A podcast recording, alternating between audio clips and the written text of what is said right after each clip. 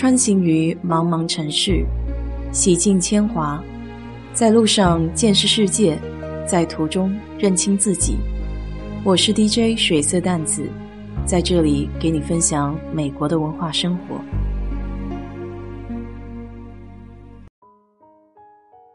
有听友想听听美国汽车保养这一块儿，这对我来说也是一个学习的过程。咱们先来聊聊 4S 这个概念吧。维基百科上说，4S 店是指集汽车销售、维修、配件，还有信息服务为一体的销售店。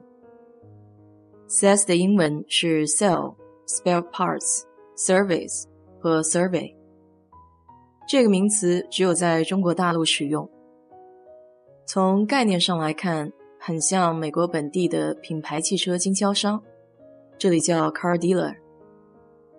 我自己买的是2014年的帕萨特，新车买的时候都会有全车质保，叫 bumper to bumper warranty，指的是从前保险杠到后保险杠在内的所有原厂。除了消耗品零部件出现问题之外，都可以免费修理更换。这个损耗件包括轮胎、刹车盘、刹车片、电池、雨刮片，还有空气滤芯等等。其中电池和轮胎都有自己的单独质保。二零一四年的帕萨特基础的保修是三年或者三万六千迈。年份和里程数按先到的标准算，而其中有一项维护保修叫 Carefree Maintenance，是两年两万四千迈。在这个保修期内，大众会提供免费维护。保修的年份和里程数会根据不同汽车品牌、汽车的出售年份，还有经销商的不同，会有所不同。到本品牌汽车的经销商那里保修，挺省心，也很放心。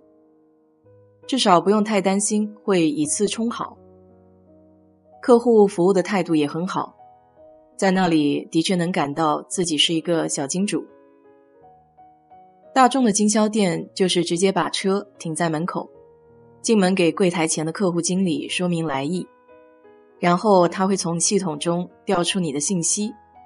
你把车的钥匙留下就可以了，整个过程大概只要十五分钟，没有废话推销。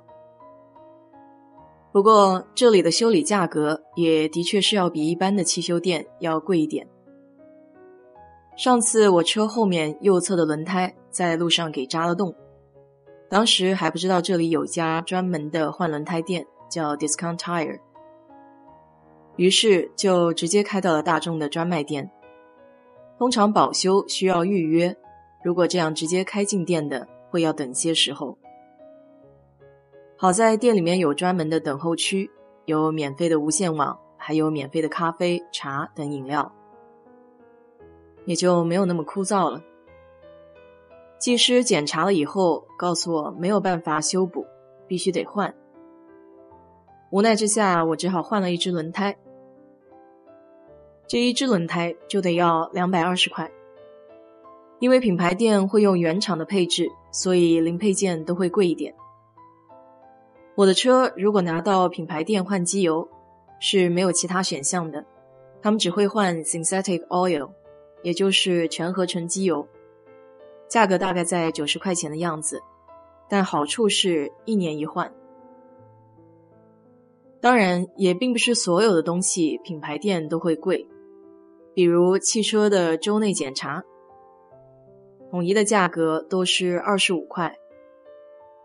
还有这个全合成机油，在本地的汽修连锁店 NTB 里面换一下的话，要一百三十块钱的样子。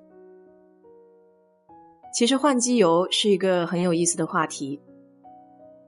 我的朋友是学机械的，他基本上不会去店里换，都是自己去超市买机油，然后在家里换。比如沃尔玛就有众多的品牌可以选择，Mobile、Castrol，他们还有自己的品牌机油叫 SuperTech。再往细里说，机油还有几个标准，比如粘度，还有质量等级。一般机油的外包装上会有类似 SAE 零 W 一个横线三十的标签，这就是粘度。SAE 指的是美国汽车工程师协会机油粘度等级的标准，零 W 横线三十指的是这个机油适用的温度和性能。W 就是 Winter 的缩写，代表冬天的意思。W 前面的数字越小，代表低温的粘度越小，低温时候的液体流动性越好，而它适用的最低气温也越低。W 后面的数字越大，代表粘度越大，适用的温度也越高。从零 W 到二十 W 的等级，对应的气温范围是零下三十五摄氏度到零下十五摄氏度。而从二十到六十的等级，对应的是发动机在一百摄氏度机油运动的粘度，是七点五到二十二。可以参照简介里面的图看一下。在国内，除了北方的冬天极其寒冷的地区，还有南方一些非常炎热的夏天，其他的时区一般选用五 W 横线四十这样的粘度等级，就基本全年够用了。另外一个是质量等级，也就是机油标签上的 SJ、SL 等字样。这也是美国石油协会制定的标准。S 代表的是汽车发动机用油，后面的字母按照二十六个字母的顺序，越靠后等级越高。比如 SH 就比 SA 等级要高，但机油的等级和润滑的效果。并没有必然的关系，只能说是提供更好的发动机排放，所以对排放要求高的汽车得用等级高的机油。一般美国市面上的就是三种分类：矿物油、半合成油，还有全合成油。矿物油相对于合成油来说会便宜一些。我以前在沃尔玛换机油会选标准的矿物油。也就是三十块钱，三个月换一次。换完机油以后，技师会在汽车的挡风玻璃左上方贴上标签，上面有下次换机油的时间，方便提醒客户。后来再去沃尔玛，他们就不给大众汽车换机油了。技师给我说，大众必须得换全合成机油，他们没有。不知道是不是厂商要求的。当然，每辆汽车出厂都有厂商建议的机油类别在说明书上。需要注意的是，不是越高价的机油就越好，得选择适合自己车型的机油。一般在换机油的时候，会顺便做一个前后车轮置换。沃尔玛是十块钱，我以前不知道要前后定期置换轮胎，虽然没有感觉车开了很多。但结果就是轮胎因为没有置换而磨损的很严重，大概两年就报废了。这也算是比较肉疼的教训吧。每次换轮胎换一整套是比较好的，所以四个轮胎七七八八加上税也要七八百块钱。还有电池，我有过两次过一夜起来车打不着火的经历。不得不说，油管是一个好东西。我马上就现学现卖了，找了一根跳线，两个车头对头，把车给点着了，然后开到品牌店。客户经理在系统里查了一下，我的电池有两年的质保，居然免费给换了一个。这也是品牌店比较省心的原因之一，因为系统里有客户的信息，所以也不用我去找收据啊什么的。其他的汽修店，我只是在车子被追尾的时候，保险需要估价才去过。因为是校友开的，所以还算是比较信任。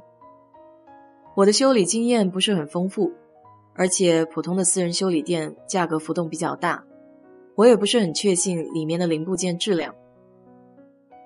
一般我都会选择去正规的品牌店，而且这些店还时不时会给客户邮寄折扣券。有时候甚至是一整套的免费检查。这里叫 multi-point free inspection，会包括检查刹车、变速箱、轮胎等等。当然，这个检查并不代表替你换零件，也算是吸引用户的一种方式。买车的这六年，还被经销商召回过三四次，这里叫 recall，就是汽车本身出厂的零部件有设计相关的质量问题。品牌店会免费给修理更换。我还有一个习惯，每次出远门之前都会到品牌店去做一个检查。当然，这个检查并不免费，但可以买个安心。以前聊到过，美国人的动手能力很强。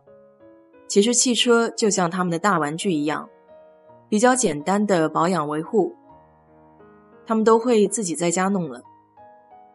像是换挡风玻璃的雨刷，还有车内的空气滤网，所以市面上能想到的零部件一般都可以买得到。这方面来说还是很便利的。絮絮叨叨说了不少，要是还有没提到的，给我发消息提问。好了，今天就给你聊到这里。